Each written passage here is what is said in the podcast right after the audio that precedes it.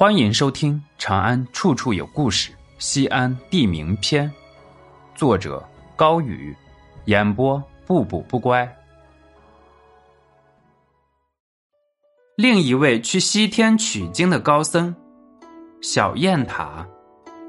一四八七年，陕西发生六级地震，西安城小雁塔被震裂了一条一尺宽的裂缝。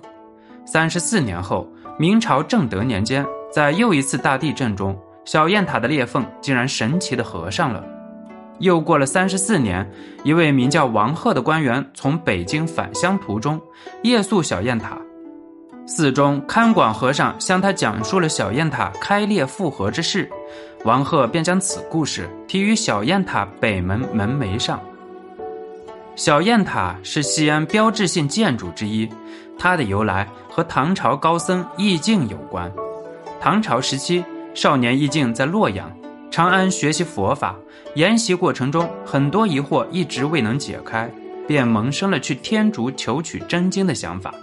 但当时西域和大唐连年交战，丝绸之路并不畅通。易净取到广州，坐船至苏门答腊，在此学习了半年的语言，才去了天竺。易净学习佛法，并对天竺的佛教教义有很深的领悟。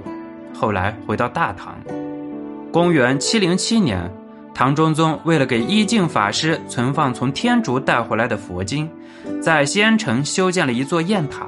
雁塔原有十五层，现存十三层。为了与大雁塔区分，故称为小雁塔。后来，小雁塔与旁边的建福寺合并。建福寺在隋朝是隋炀帝杨广做皇子时候的宅院。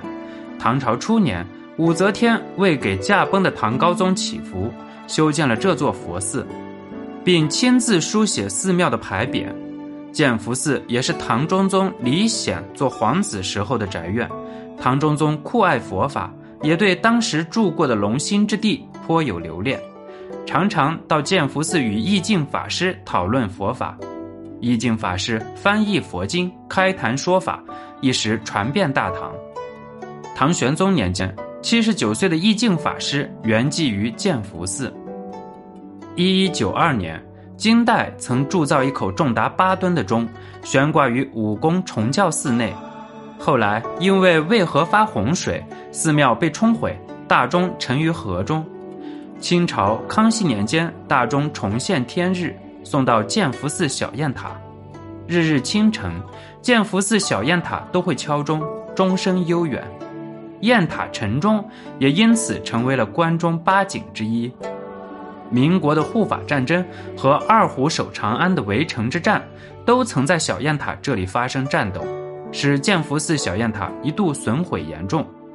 新中国成立后，文物部门修复小雁塔时发现，唐朝的能工巧匠将小雁塔的塔基铸成了一个半圆球形，塔身受震后，通过这个球体分散压力。才能出现神奇的复合景象。建福寺千年，来往过客无数，有人因题诗而添色，有人因信仰而坚守，有人毁他容颜，有人塑他良骨。小雁塔立于院内，徐徐回望，时光把清晨的钟声请入经卷内。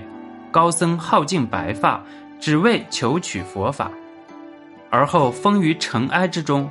成为后人口中的佳话。我们已经记不清高僧的名字，只记得那一世大唐的繁华，那一生刹那的芳华，那一尊千年的雁塔。